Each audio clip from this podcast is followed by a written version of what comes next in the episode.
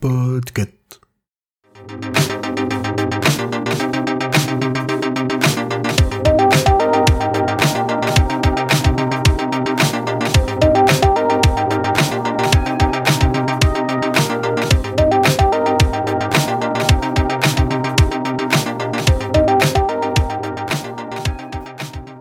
Écran noir.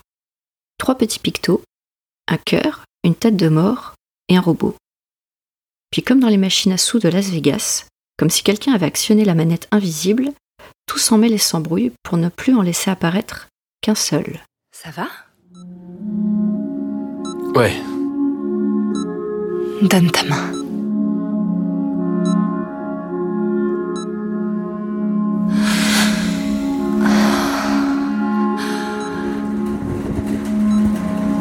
Vous aussi, vous ressentez des choses alors? N'est-ce pas? C'est comme si une espèce de porte surgissait de nulle part. Et j'ai l'intuition qu'elle mène vers une sorte de monde parallèle, qui serait prisonnier d'une autre.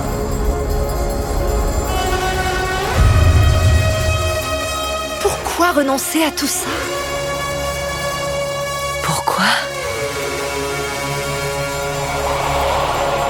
J'ai passé plus de 218 ans sur cette foutue planète. J'ai vu des choses insoutenables.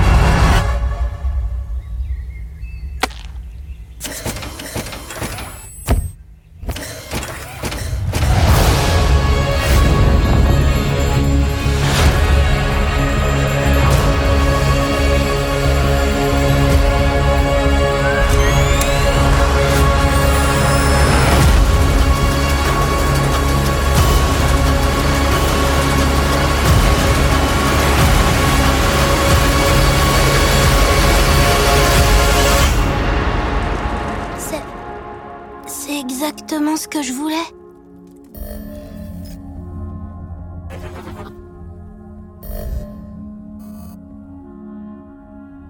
Voilà comment débute chaque épisode de la série Netflix Love, Death and Robots. Beaucoup de hype en amont de la sortie. Netflix avait bien préparé sa com et euh, nous présentait cette série comme un ovni du genre. Et c'est presque ça. Love, Death and Robots est une série de science-fiction. C'est 26 épisodes découpés en deux saisons. C'est produit par Netflix. Et c'est sorti donc la première saison en 2019, début d'année, et euh, en mai 2021, cette année, on a eu la suite. Il s'agit euh, plus que d'une série suivie d'une anthologie coproduite par David Fincher et Tim Miller. Alors, en termes d'anthologie, ça nous rappelle les livres qu'on avait il y a quelques années, euh, des recueils de nouvelles de science-fiction. Donc, c'était pas, pas une grande saga comme on peut connaître aujourd'hui dans, dans The Expanse ou autre. C'est vraiment des petites histoires qui pouvaient faire de 2 à 50 pages. Et là, on est sur le même format. Donc comment ils en sont venus à travailler ensemble? Alors David Fincher, euh, pour rappel, c'est celui qui est derrière Seven, Benjamin Button, la série Mindhunter ou encore euh, House of Cards, donc quelqu'un qui, n'en est pas à ses débuts. Et Tim Miller s'est plutôt fait connaître avec euh, Deadpool et aussi son travail sur Mass Effect 2, oui, jeu vidéo. Et ils avaient déjà eu l'idée de travailler ensemble, mais bon, après chacun avait ses projets. Et quand il y a eu le succès de Deadpool, là, Fincher, il est allé voir Miller en disant Et au fait, ton truc, il marche bien là, t'es un peu bankable, donc euh, faisons cette série. Et cette série, donc, c'est Love, Death and Robot. Alors, pourquoi ces trois mots? Parce qu'en fait, dans chaque épisode, qui, ne- se suivent pas, hein, ce sont des histoires individuelles, bien sûr, euh, ces trois thèmes sont toujours présents l'amour, la mort et les robots. Alors, certains sont plus présents que d'autres, le dosage n'est pas vraiment équivalent et des fois c'est un peu subtil, mais ce sera toujours présent. Et là où c'est étonnant, c'est que on va pas respecter les clichés. Ben non, ce, serait un peu dommage. Euh, L'amour déjà est présent, mais pas forcément romantique, pas forcément rassurant. Il peut être angoissant, créer des problèmes. La mort, elle n'est pas forcément négative, elle ne fait pas forcément peur, ou des fois oui. Quant aux robots, ah, les robots. Chacune des histoires proposées, assez courtes, hein, on est sur une anthologie comme, comme sur le format nouvelle, euh, entre 7 et euh, 30 minutes euh, max. Euh, chacune de ces histoires va nous proposer d'autres thèmes, bien sûr. On va, on va un peu plus loin. Et comme on est dans la science-fiction, tout y passe. Vous avez les voyages dans le temps, les uchronies, le space opéra, des dystopies, de la conquête spatiale, de la révolution industrielle. Euh, et certains épisodes ne sont pas sans rappeler certaines nouvelles de, Dick ou même de Asimov. Mais on est plutôt dans les vibes de Electric Dream. Vous savez, cette, série qui justement adapte des, nouvelles de Dick. Là, ça va beaucoup plus loin. L'univers de Dick, au bout d'un moment, c'est bon, on a compris euh, quels en sont les contours. Ici, Fincher et Miller ne se sont pas cantonnés à un seul auteur. Chaque épisode est écrit et produit par des studios indépendants. Donc ils leur ont donné carte blanche, avec toujours le même thème, Love, Death and Robots. Comme ils ont carte blanche aussi pour la production, vous allez avoir de l'animation très classique, euh, du CGI, du digital, du stop motion aussi. Vous savez, le stop motion, ce sont, euh, c'est quand on filme des petites figurines, alors de pâte à modeler ou, euh, ou des marionnettes, et on, et on, les filme plan par plan pour ensuite les animer d'une traite. Donc ça, vous avez des épisodes comme ça assez amusants. En termes de digital, la qualité, vous avez de tout. Vous avez des choses euh, en cel shading, vous avez euh, de l'animation comme on peut voir chez Pixar, et c'est d'une qualité tellement dingo euh, qu'il faut quelques secondes, voire minutes, avant de réaliser que c'est de l'animation 3D, que c'est absolument pas des vrais acteurs. Quand il y a un zoom sur la texture de la peau ou des cheveux, on se dit ok, donc ça c'est avec des vrais acteurs. Et, en fait non, quasi jamais. Pour ce qui est du ton des épisodes, un peu du, mood, est-ce est, est-ce que ça met de bonne humeur, est-ce que c'est triste, est-ce que c'est lugubre, eh bien en fait, ça dépend de chaque épisode, encore une fois. Vous allez avoir du tout, du grave, du drôle, de la peur, de l'angoissant. Par contre, ce sera toujours beau et époustouflant.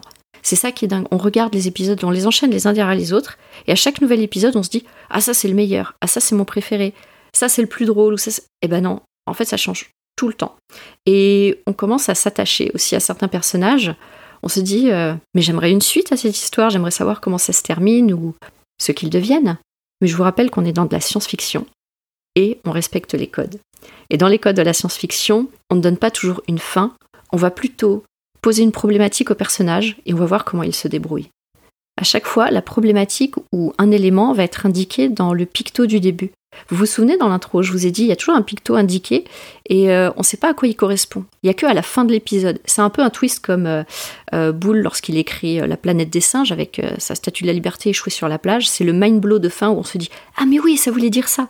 Et pour plusieurs épisodes, à la fin, j'étais scotché sur ma chaise et j'y réfléchissais. On peut pas tout binger. Enfin, pour digérer tout, ce qu'il y a à voir et tout ce qu'il y a à réfléchir, si, on enchaîne tout en une soirée, ça va être beaucoup trop. Je conseille de déguster ça, allez, un par jour éventuellement, mais pas plus, pour vraiment digérer tout ce qu'il y a à digérer. Parce que c'est ça la science-fiction. Ça parle de la nature humaine dans un environnement qu'elle ne maîtrise pas. Donc, euh, vous avez la petite exception avec euh, Fondation, ou à peu près avec la psychohistoire, on, on dit qu'un personnage essaie de maîtriser, mais en fait il maîtrise pas. Mais si on revient à la série Love, Death and Robot, on, est vraiment là. Chaque épisode va vous poser une problématique, voilà, on est dans, un univers futuriste, il se passe ça, ou alors euh, on est dans une réalité alternative, et dans ce monde ça fonctionne comme ci, comme ça. À chaque fois on a les règles, et on voit comment les personnages s'en sortent. Donc on se demande, est-ce que ce sont eux les héros de l'histoire ou pas? euh, est-ce que c'est la techno? Et ça, c'est le propre de la SF, c'est de nous interroger sur la nature humaine. Et c'est là où je trouve que ça reste actuel, c'est que tant que notre nature humaine ne changera pas, tous les thèmes abordés et la façon dont les personnages les gèrent, ça ne changera pas. C'est actuel aujourd'hui et ça peut bien vieillir. Je pense dans encore 50 ans, ces épisodes seront toujours autant d'actualité. Sans trop vous spoiler, vous verrez des mondes se construire dans un congélateur, vous verrez des démons renards devenir mécaniques, vous verrez des usines prendre forme et prendre vie, vous verrez également des robots essayer de découvrir leur origine, euh, vous verrez énormément de choses. Mon préféré, puisque j'ai réussi à en avoir un, c'est Zima Blue, ou le bleu Zima, qui est en fait la couleur bleue qu'on met sur les carrelages euh, au fond des piscines. Et donc là, il s'agit d'un artiste qui aime tout peindre en bleu, et à la fin, on va découvrir pourquoi. Et euh, pourquoi, encore une fois, euh, super twist de fin. Enfin, chaque épisode est comme ça, mais celui-ci m'a vraiment beaucoup touché. Je l'ai trouvé euh, très poétique. Le dessin me rebutait un peu. Et même là, à la fin, on s'est dit, mais non, c'est exactement ce dessin-là, ce, cette direction artistique qu'il fallait pour présenter cette histoire. Ça aussi, j'en ai pas trop parlé, puisque j'ai juste dit que la direction artistique était libre, et selon les auteurs, enfin, ils avaient carte blanche, mais à chaque fois, elle sert le récit. On n'a pas été mettre une histoire et puis bon bah voilà, on va réaliser un dessin animé ou euh, on va faire de l'animation 3D parce qu'on a le budget ou c'est pour faire plaisir. Non non, ça sert toujours le propos. C'est assez incroyable. Donc un condensé de, en de très courtes minutes de quelque chose d'extrêmement qualitatif. Et euh, encore une fois, ça dure pas longtemps, donc dans, si vous êtes dans les transports, le trajet du métro, vous avez de quoi regarder des épisodes, ça, ça dure pas longtemps, donc ça pèse pas lourd. Et euh, dégustez-les parce que je vous assure que ces 26 épisodes, ils passent très vite et on en redemande. Quand j'ai eu tout regardé, j'étais en manque de ces petites histoires vraiment. Et, euh, et, je me suis lancée dans la recherche de ces livres qui étaient sortis il y a des années. Euh, les Histoires 2, dont j'ai parlé au début, pour justement avoir à nouveau ce format de, petites nouvelles euh, qui en quelques pages vous sortent, vous explosent la tête avec des révélations de dingue, des twists surprenants. J'y trouve mon compte, mais les images qui vous en mettent plein les yeux, ça manque quand même. Donc pour ma part, un grand succès que euh, ces épisodes de Love, Death and Robots euh, clairement dans ce que Netflix produit de mieux. Hein. On a vu que quand ils essayaient d'adapter, c'était pas terrible, mais lorsqu'ils se lancent dans des productions originales, ben c'est fantastique. Bon, ils n'ont pas été prendre les plus nuls non plus. Hein. Euh, Fincher et Miller, euh, ils avaient déjà fait leurs preuves. Donc pas des risques de fou non plus qu'ils ont pris, mais beaucoup de budget, ça se sent.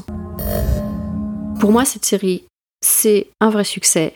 Ça m'a mis des étoiles plein les yeux, des rêves plein la tête. J'y repense encore.